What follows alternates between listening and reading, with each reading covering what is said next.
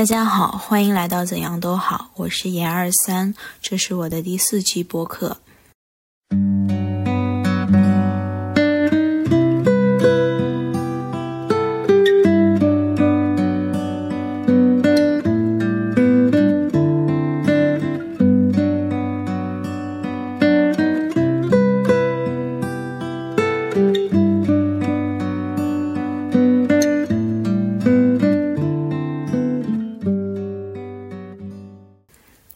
这一期播客想跟大家聊一聊考研失败了，我还能干嘛？因为最近三月十四号，国家刚公布了国家线，有很多学校也公布了自己的复试线。嗯，对于大批考研人来说，这注定是一个有很多五味杂陈的三月。有些人可能成功上岸，那大多数人可能是属于落榜的这样的一个状态。因为今年考研的形势就是很严峻，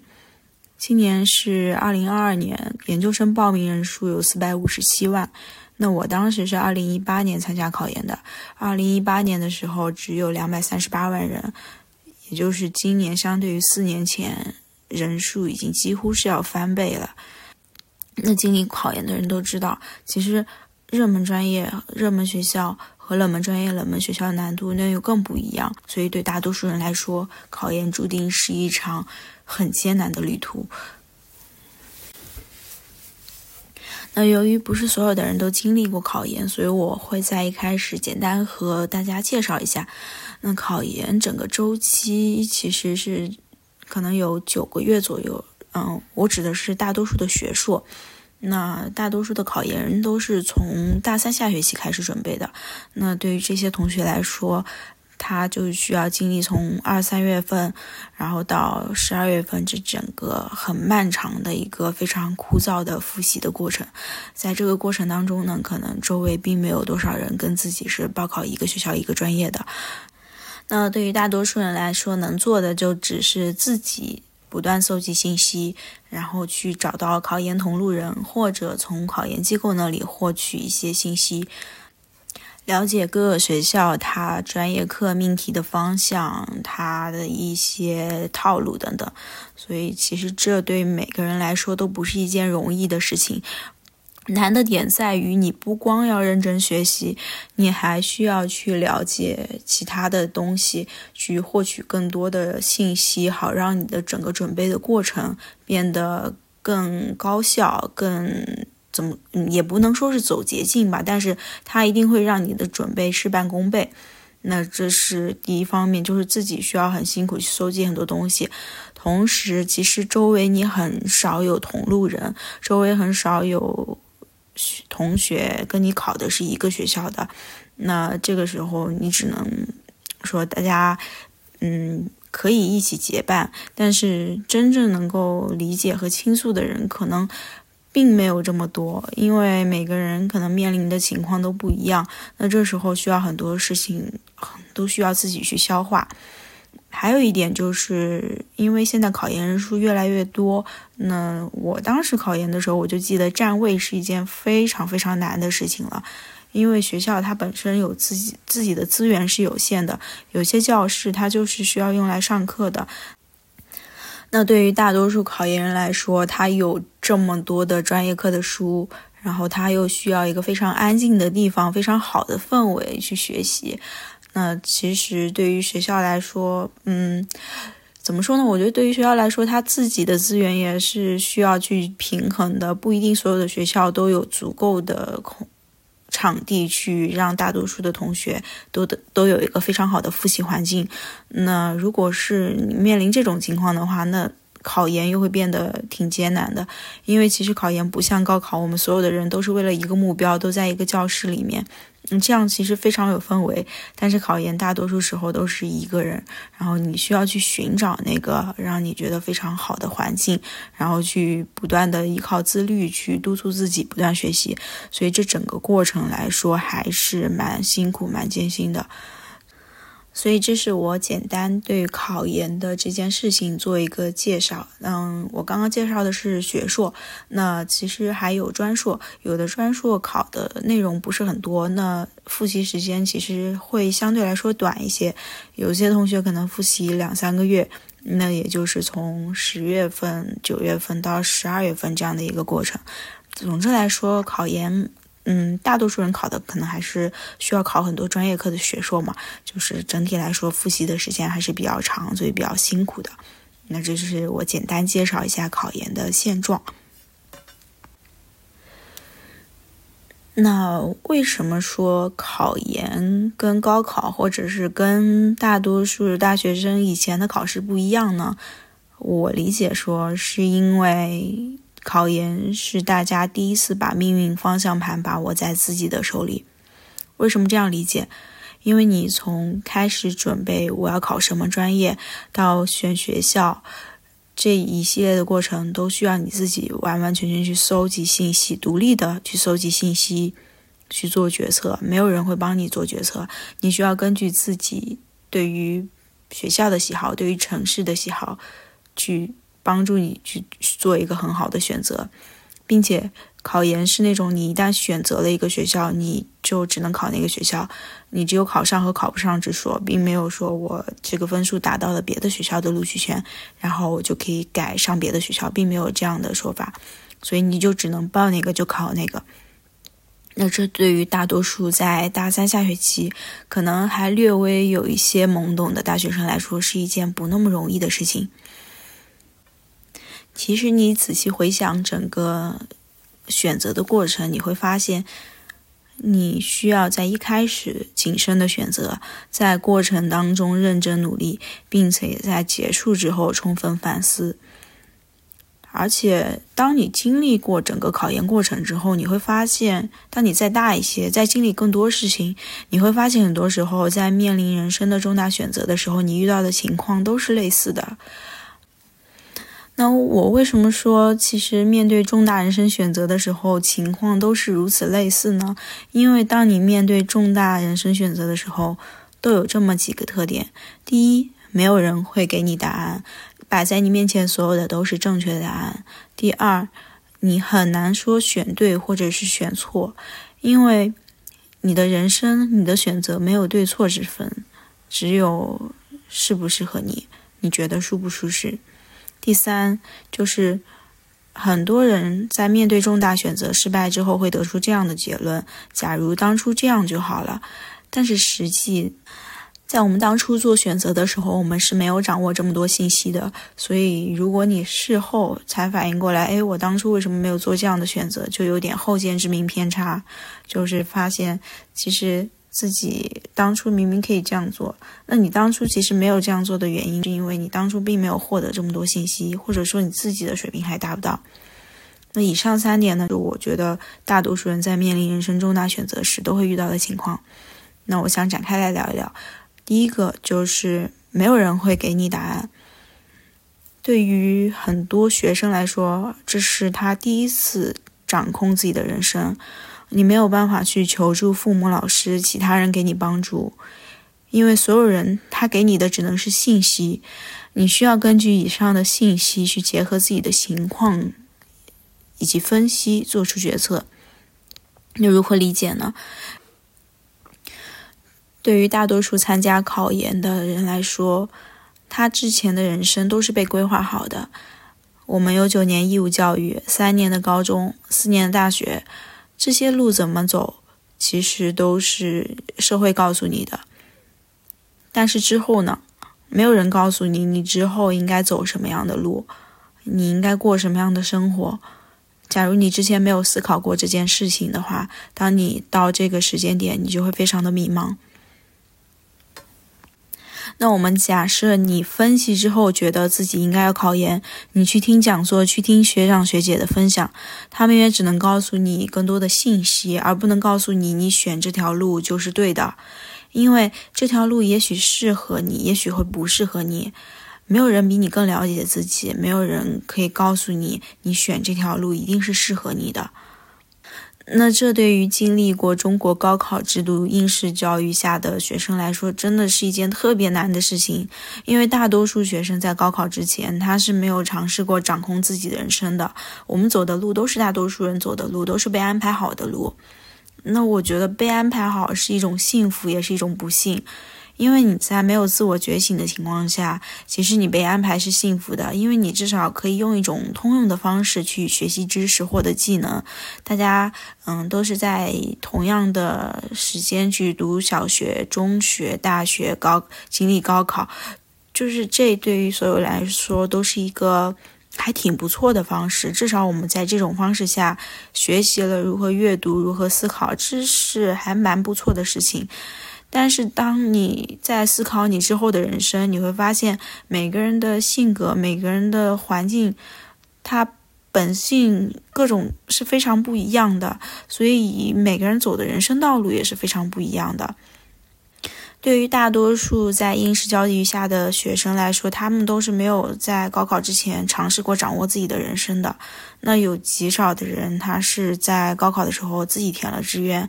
这算是他的第一次开始掌控自己的人生，把握自己的人生方向。但其实很多人没有这样的机会，因为有一些人是被父母包办了，比如说高考填志愿，那父母会。参考别人的意见，然后给你选一个特别适合你的专业，或者他觉得很好的专业。那这样其实都是你在高考的时候有第一次自主掌握人生的机会，但是被父母包办了，其实你这次机会就浪费掉了。那上学之后呢，很多人就开始放飞自我了，因为上大学的时候完全是很自由、很无忧无虑的。那很多人是没有针对高考自己的选择进行反思和复盘的。没有觉得，哎，我自己选的这个专业，我到底喜不喜欢？我学着的时候开不开心？而就把大学的生活挥霍掉了。那这对于很多人来说，又浪费了一次去从经验当中吸取教训的机会。那其实什么是反思呢？我想给大家举一个例子，就是我工作之后，我遇到了一个室友。然后那个女生其实非常优秀，她大学的时候填志愿完全可以填一像厦门大学这种的985，但是她当时听了她父母的意愿，选择了一个更优秀的学校、更好的学校，但是落榜了。落榜之后呢，他最终补录到一所稍微差一些的学校，嗯，那那那所学校已经也相当不错了。那从这次经历，他就说，他觉得经历这件事情后之后就明白了一个道理。没有人会为你的选择负责，只有你自己。即使父母会给你意见，父母会让你按照他们的想法去做选择，你假如听了父母的选择之后，所有选择的承担者仍旧是你自己。所以这一点其实对于他来说是很重要的感悟，也指导了他之后的人生。但大多数人在考研之前是没有这样的感悟的，他们甚至没有第一次主动掌握自己的人生。那对于这些同学来说，真的是一件很难、很充满了很多未知这样的一个选择，并且没有人告诉你该怎么选，因为你的父母、老师的经验已经不足以支撑来指导你现在的选择，你只有依靠自己去慢慢摸清楚自己想要的是什么。所以这就是，其实面对大多数人生选择的时候，我们遇到的非常常见的一个情况，没有人会给你答案。不论是考研，还是你之后很多时候面临人生的重大选择，都是这样子，没有人会告诉你你应该选什么。那面对重大人生选择的第二个特点，就是你很难说选对或者是选错。我之前非常喜欢一本书。这本书的名字叫《是谁出的题这么难？到处都是正确答案》。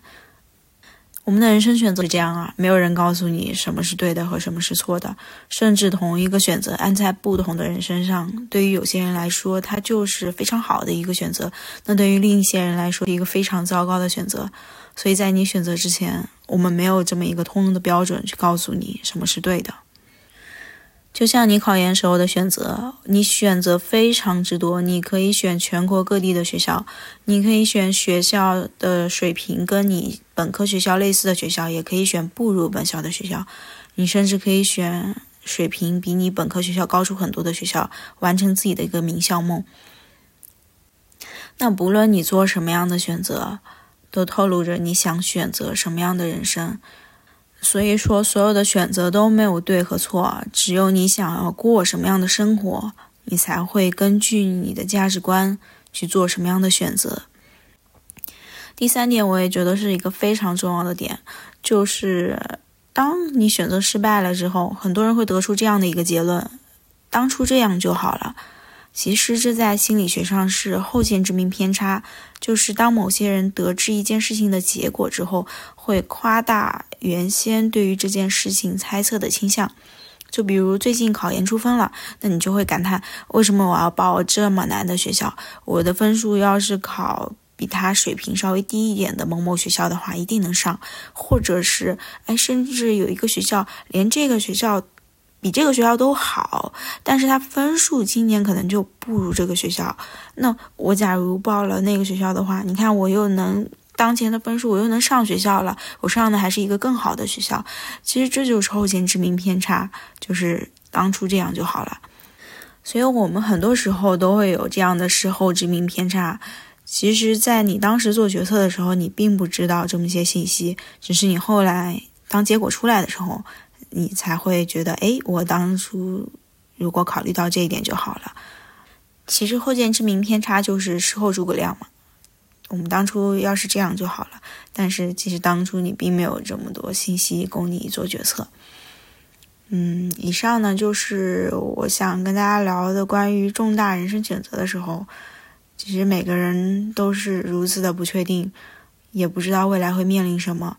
也不知道自己的选择是对或错。这就是人生的一个常态，那体现在考研当中呢，就是，嗯，没有人会告诉你考研应该怎么选，你选了也没有人会告诉你是对还是错。那如果说你选的分数正好是没有达上你选学校的分数线，你也没有办法去后悔，啊，如果当初选别的学校就好了。那基于当时的认知水平做出的选择，至少会有一些局限性。再加上现在中国考研的客观事实就是只会录百分之三十的人，那剩下三分之二的人注定是没有办法考上研究生，也没有办法继续读书的。那我想聚焦的就是这一部分人，就是没考上的考研人们。其实你真的只有走过这条路，才知道自己曾经付出了多少。首先，我想安抚一下你们，因为你们已经很努力了，不用担心，你真的已经做得很棒了。我曾经也是考研失利大军中的一员，因为考研它就是很残酷，你报什么学校就必须要达到这个学校的分数线，你起早贪黑复习了很久很久很久，嗯，只要差一分，分数再高也没有用，你上不了其他学校。但是我想说的是，这并不代表你未来就没有能力做很好，你未来的人生就因为这个考研就被否定了，就真的不要因为这一次而否定自己。我记得出分之后有一条微博热搜，说的是考研将近有三百万人落榜。其实我们现在看三百万人是一个统计数据。但是在这个时代的统计数字下，每个数字都代表一个人的命运。哎，对了，如果你今年也落榜了，如果你想通过播客去传达一些话的话，也可以给我留言。方式有两种，第一种是通过小宇宙播客留言或者私信，第二种是通过微信公众号留言。我的公众号就是我播客的名称，怎样都好，头像就是我播客的头像。欢迎你给我留言，分享你的故事，我会挑选一些故事在未来的节目里分享给大家。嗯，那接下来继续聊一聊，我想聊一些关于理性的部分，就是当你失败之后，你除了情绪上的悲伤和难过，其实你也许会耐下心来去分析你失利的原因。那关于这些分析呢，我就想提供一个新的角度。你这个角度不涉及你的专业课，不涉及你的复习具体内容，只是想进一步聊一聊关于选择。那关于选择，其实我之前已经出过一期播客，是第二期，如果有兴趣的朋友可以去听一听。嗯，接下来我想聊的是，我不知道这三百万考生里有没有人想过这样的问题，就是我为什么要考研？如果你落榜了，如果你没有想过这个问题，那我建议你先暂停，然后想一想，为什么我要考研？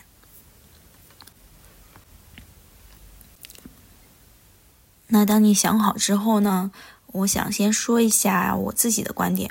我认为有这几个理由是不那么合理的。第一个，我觉得不太合理的理由是无法就业，就业压力大。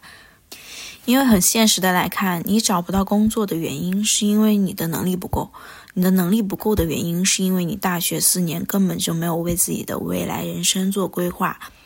你的水平和能力，如果真的是差到一定程度，才会出现这种找不到工作的情况。但是我相信大多数人都不会这样的，就是大多数人可能是能找到工作，但是，嗯，找不到相对于好的那种。其实，如果说你是这样觉得的话，我觉得还有一部分是你自己的原因，因为你没有让自己在工作这条道路上有积累。等到毕业之后才知道就业市场的严峻，然后开始荒野求生模式，发现自己什么都不会。那所以这里也想告诉刚上大学的朋友，如果你觉得大学里可以肆意玩，可以加入学生会、社团的话，我觉得这是合理的。但是你也要考虑，这四年之后你需要对自己的人生负责，你需要怎么样对自己的人生负责？这是所有的人，我觉得是刚上大学的时候都需要考虑的事情。你需要去为自己的毕业做打算，至少要开始慢慢尝试，不至于到无法就业的这样的一个情况。那第二个，我觉得其实不是很合理的理由是，我看大家考研，然后我也不知道做什么，于是就考研了。那这这一类的考生属于完全没有自己的想法。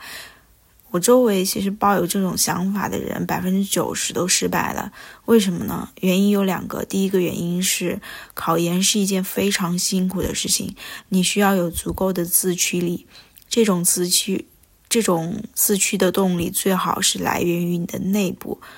你非常想要去做成这件事情，不然的话你是很难坚持下来的。那第二个原因。嗯，为什么你没有自己的想法？这大学四年你做了什么？你有没有思考过自己喜欢什么，想做什么工作，在哪里生活？如果你从来都不想去掌控自己的人生，你只是希望随波逐流，那你未来的生活一定是随波逐流，不会有什么新意，你不会取得什么成就的。因为真正能够取得成就的人，一定是心里非常清楚自己非常想要什么。所以我不太，我觉得不太合理的理由。第二个理由，啊，我看大家考研，我就考研了，嗯，那这样子的话，只能证明你没有什么自己的想法。第三个，我觉得不是很合理的理由，是我父母要求我的，这就完全是以父母的意志为主，你并没有自己的想法。但你有没有思考过，他们想要的生活和你想要的生活是一致的吗？我不是很提倡把别人的意志当做自己的生活的准则，因为即使是父母，他们喜欢的生活方式和你也是非常不一样的。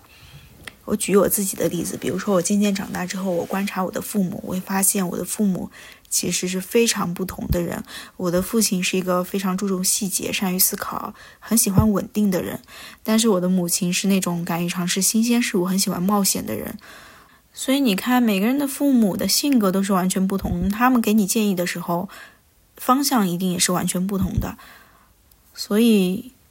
父母的意见可以参考，他们的意见也只能表示他们认为一个比较合理、舒适的生活方式。但是其实舒适、适合是一个非常私人的概念，就像你穿一双鞋子、穿一件衣服一样，在每个人身上的感觉是不一样的，效果也是不一样的。因此，你不要被父母的舒适感所绑架，从而转变成自己的意志。多想一想，什么是适合你自己的？你想要的生活是什么样的？你只有真正深入思考了这些问题，你才能知道你未来想过什么样的人生。那以上三点呢，就是我觉得不是那么合理的考研理由。如果你真的是抱着这样的目的来考研的，那失败了，我觉得也是很正常的，但是也没有什么关系。你如果现在意识到了，那你现在开始思考这样的问题也可以。那接下来我想谈几点我觉得非常不错的考研理由。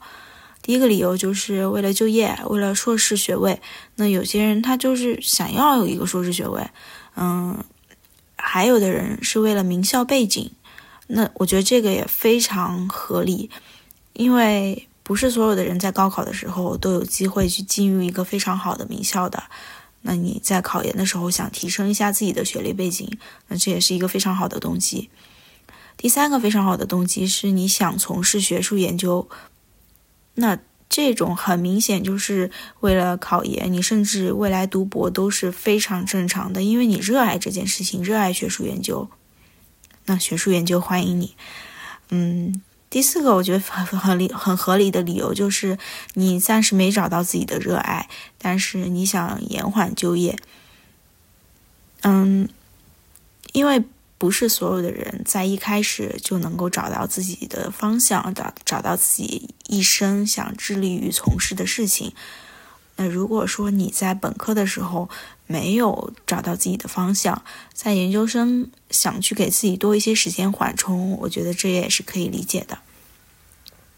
还有一个理由就是，有些同学选择读研是为了去自己向往的城市。有些同学可能大学的时候读的是离自己家里很远的，那研究生可能就想选择离家里近一些的城市去定下来好好发展，那这也是一个非常合理的理由。总之，我认为合理的理由都是建立在你自己有充分的思考基础上的，而不是听取别人的意见，而不是随波逐流。这个真的非常重要。那拿我自己的经历来说，我当时选择考研就是两个理由：第一个是为了名校背景，第二个是延缓就业。名校背景是因为我一直觉得自己可以做得更好。那时候我是一个本科是普通一本的会计专业，那我出来的话，要么就去做审计，要么就在企业做会计。这两条路在我尝试之后，我觉得都不是我想做的。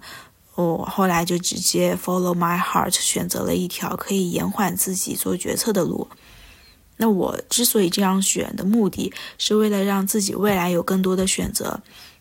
我不是单纯为了延缓就业而去考研，而是我知道我需要有更多的时间去发掘自己真正热爱的事情。这和逃避就业又是两码事。有些人是为了逃避就业。但是你想啊，研究生毕业之后还是要工作，还不是一样的？你逃避，你没有办法逃避到哪里啊？躲得过初一，躲不过十五嘛。所以大家，嗯，如果说你想延缓就业，然后跟我一样去在研究生期间多发现自己的兴趣爱好，多了解自己的话，那其实考研对你来说还是一个蛮不错的选择。接下来我也想分享一下自己的考研经历。其实我经历了一次学硕和一次专硕，我想分享这个经历的原因是在于，我并不想告诉大家我做了什么选择，而是我想告诉大家，我在这个过程当中，我更好的认清了我自己。我当时一战考研失败之后，我发现自己并不是一个喜欢做学术研究的人，甚至对于写论文也没有多大兴趣。呃，虽然说学硕、专硕都要写论文，但是这个是刚性的要求了。只是我对于论文本身没有什么兴趣，我更喜欢的是实践。所以，当我第一年没考上之后，我第二年就决定脱产在家复习。但是我当时并没有想好我要考什么。但是我当时有一个很强烈的感觉，就是我稍微有一点自我意识觉醒，我开始发现我好像更喜欢心理学。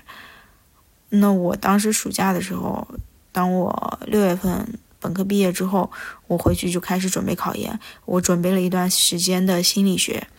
后来只是发现我的心理学专业课的内容太多了，再加上我本科完全没有接触到过心理学，那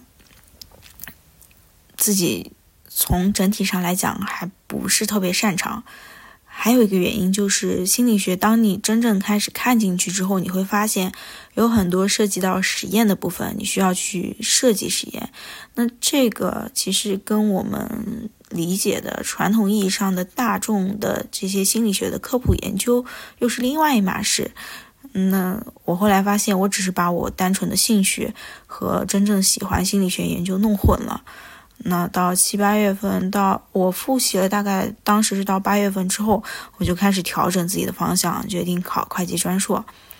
那这个时候又面临一个问题，我其实不需要复习这么长时间，因为首先我有了第一年考研的基础，第二原因是其实专硕要学习的内容还是挺少的。那我当时就做了这样的一个决定：十月注册会计师考试之前，我并没有在复习考研的内容，我复习的全是注册会计师。那当我把注册会计师的一门会计考完之后呢，我才在十月之后开始复习了自己的考研的专业，呃，也没有专业课，就开始对于自己的专硕考研进行一个系统的复习，直到十二月份，也就复习了两个多月。那其实。虽然说两个月，但是自己还是有一些基础的，嗯，然后最后的考研结果其实也还不错，考了专硕那年考了两百三十多分，但实际非常惨的是，我还是没有考上我报的学校，我离我报的学校就差了四分，嗯，总之这个分数还不算很低嘛，那我当时就通过调剂的方式去调剂到了北京的一所二幺幺，读了会计。这就是我整体的一个考研的经历。那其实，在毕业的时候，我也面临了考研失败。我从来都没有想到过要就业，因为我的心里就从来不认为自己想过那样的生活，所以我完全没有犹豫的就选择了二战。当然，二战的整个过程也是非常辛苦的，在考研的过程当中。我觉得不光是你在复习专业课，你是在不断找到自己对于人生的掌控感，慢慢学会去做决策，把握自己的人生方向盘。嗯，这是一个练习的过程，前提是你需要足够努力以及足够坚定。其实到现在自己已经工作一年多了，我觉得年轻的时候迷茫其实蛮正常的，大家所有人都一样。只有极少数的人是明确知道自己在做什么，自己喜欢什么，自己这辈子的使命是什么。我觉得那真的是非常幸运的一件事情。对于大多数人来说都没有这么幸运。那你需要自己不断努力和探索。至少考研这条路就是你的一种尝试。你的成功和失败代表不了全部。你需要去相信，如果你很努力的去追求自己想要的东西，生活总有一天会给你想要的。但前提是你真的需要足够努力。那我们再回过头来看一看考研这件事，关于选择本身，其实考研你除了非常努力的去学习之外，有很多你可以去探索的东西。即使你已经失败了，但是你有很多经验可以从这次的选择当中学习到。你将会学到在顶尖、优秀、普通的学府当中找到适合自己的位置。因为不是所有的人都适合顶尖，没有选择顶尖也并不代表普通就不好。你将学会考虑自己家庭的实际情况，选择报考的学校以及专业。虽然生活有理想，但也需要有物质基础。我当时真的遇到过有同学因为家庭经济原因没有办法报考学校，因为对于很多专硕来说，学费都有点过于高了。那有些同学的家庭真的没有办法去支持他念这么高学费的一个硕士。关于考研，你将会在不断试错当中调整自己的方向，培养做决策的直觉。你将会更了解自己，更清楚自己喜欢什么、想要什么、不喜欢什么、讨厌什么。你将会学会为自己的人生准备一个 Plan B。假如这次我没考上，我未来想要做什么？这些都是考研的过程当中你可以学到的很多东西。它，如果你真正谨慎的做了选择，充分反思，把这些东西内化到你未来的人生选择经验当中，那你将会有很多收获。所以，其实考研对于所有人来说都是一个开放的命题，每个人从当中学到的东西都是不一样的。我们如果只把考上当做唯一的结果，未免有一些太过于单一了。其实每一次人生选择都是开放的，你能从选择里学到很多很多，而不只是为了一个结果。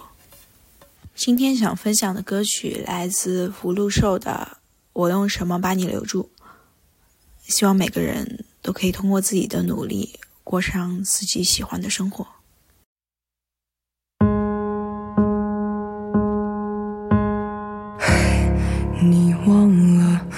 划过伤口的冷风，嘿，你醒了，不疼不痒，就算过了一生。嘿，你为什么看见雪飘落就会想唱歌？为什么？在放手时刻，眼泪会掉落，一个一个走过，一个一个错过，一遍一遍来过，一次一次放过，一声一声笑着，一声一声吼着，一幕一幕闪着刺痛我，因为享受着它的灿烂，因为。着他的腐烂，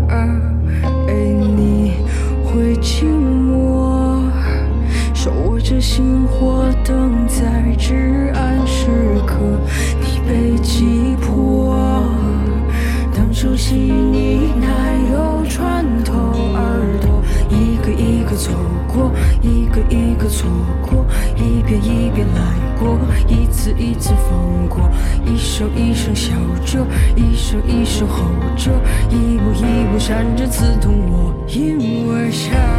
受着它的灿烂，因为忍受着它的腐烂。